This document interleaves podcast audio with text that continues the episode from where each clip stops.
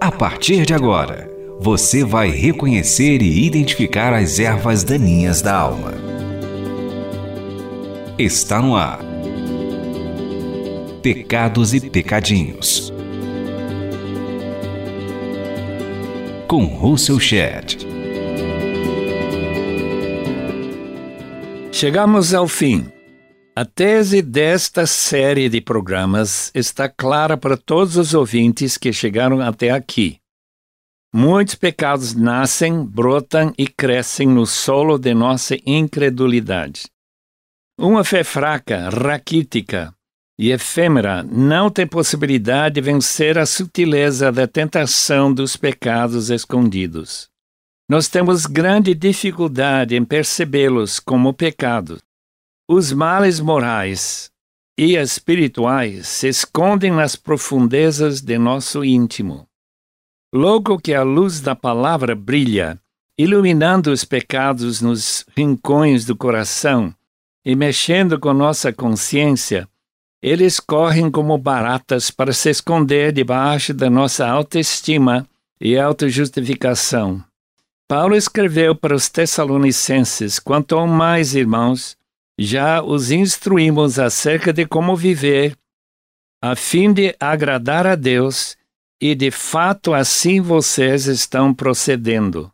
Agora lhes pedimos e exortamos no Senhor Jesus que cresçam nisso cada vez mais, pois vocês conhecem os mandamentos que lhes demos pela autoridade do Senhor Jesus.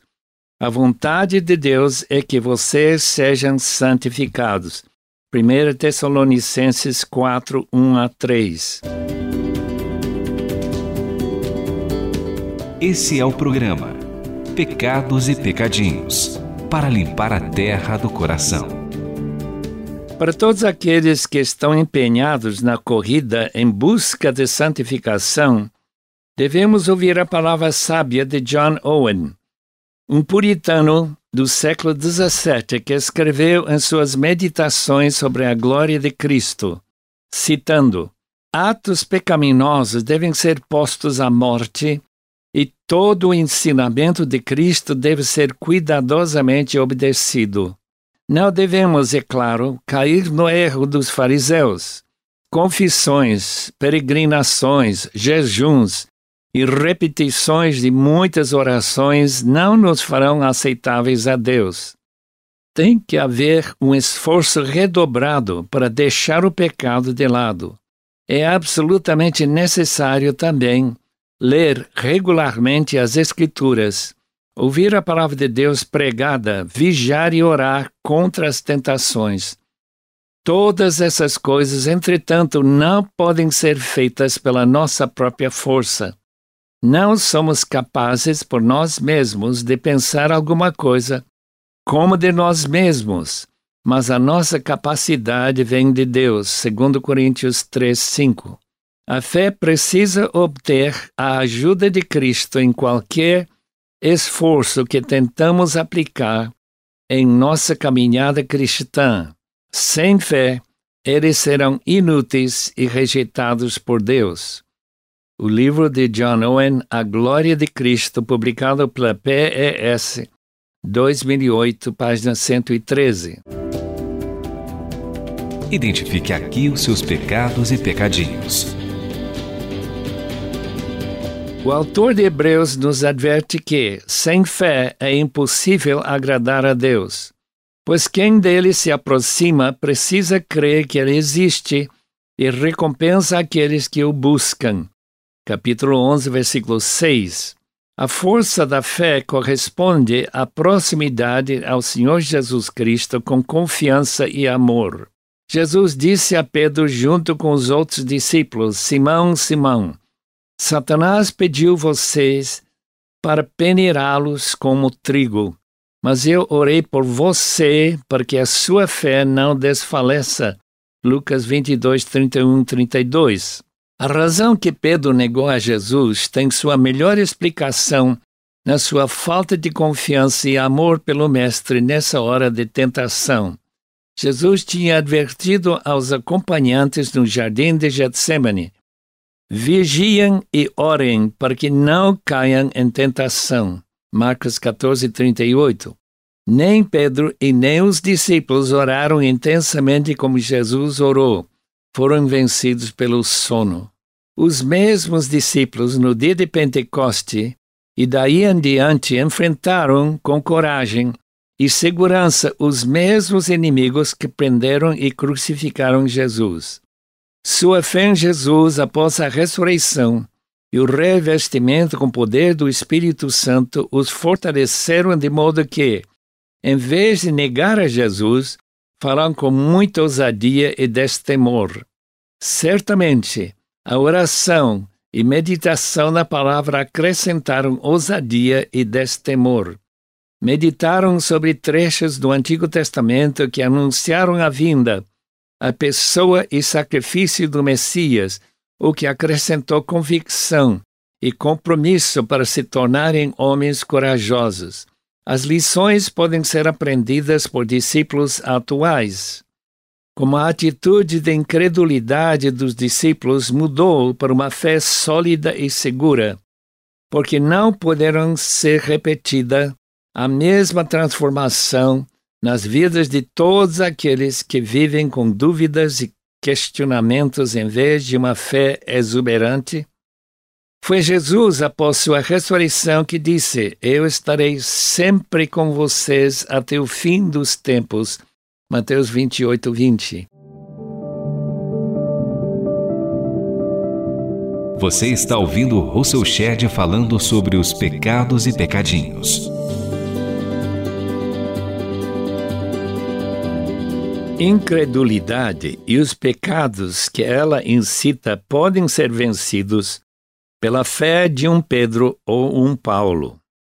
Ele escreveu para os coríntios: Todos nós que com a face descoberta contemplamos a glória do Senhor, segundo a sua imagem, estamos sendo transformados com glória cada vez maior, a qual vem do Senhor, que é o Espírito, segundo Coríntios 3:18.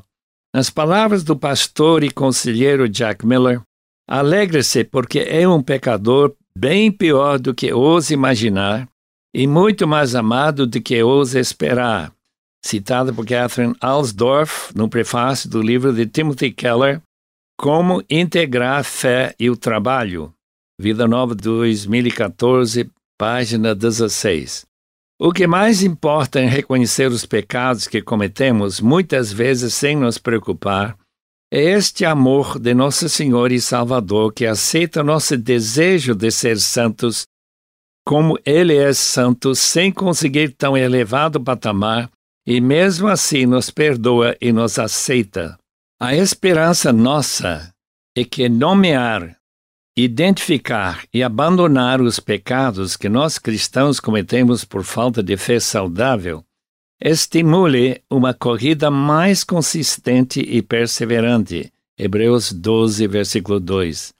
Acima de tudo, ajude os irmãos da família de Deus a ser alegres no Senhor e sejam mais felizes em seus relacionamentos interpessoais. Pecados inevitavelmente criam rixas, ressentimentos e separações. Santificação cria mais intimidade com Cristo entre os cônjuges e maior a proximidade dos filhos e irmãos da Igreja. Esse é o programa Pecados e Pecadinhos para limpar a terra do coração. Uma pesquisa promovida pela School de World Mission na Califórnia analisou a vida de 900 líderes cristãos do passado e do presente. Entre as conclusões, devo mencionar uma ou duas. Primeiro, eles reconhecem que a autoridade espiritual é a base do poder. O poder flui da autoridade espiritual. A autoridade espiritual é resultado de intimidade com Jesus. Essa intimidade se nutre através da pureza pessoal, adoração e uma vida fiel na oração. Segundo, eles têm uma consciência crescente do seu próprio destino. Eles são vocacionados por Deus para servir. Têm uma convicção que Deus os ordenou para um ministério específico. Têm a confiança que Deus os orientará no desenvolver desse ministério. Acrescentaria mais uma observação. Eles, reconhecendo qualquer pecado em suas vidas, lutam para erradicá-lo. Não se acomodam e nem se protegem com a desculpa eu sou assim mesmo. Se esta série de mensagens da RTM for útil para criar uma aproximação maior de Deus, bem como de familiares e irmãos, ficarei grato ao Senhor. A Deus toda a glória. Dê a sua opinião escrevendo para rtm@transmundial.org.br ou envie cartas para Caixa Postal 18.113, CEP 04626-970 São Paulo SP. Este programa é baseado no livro Pecados e Pecadinhos, lançado pela Shed Publicações. Apresentação e produção: Russell Shed. Realização: Transmundial.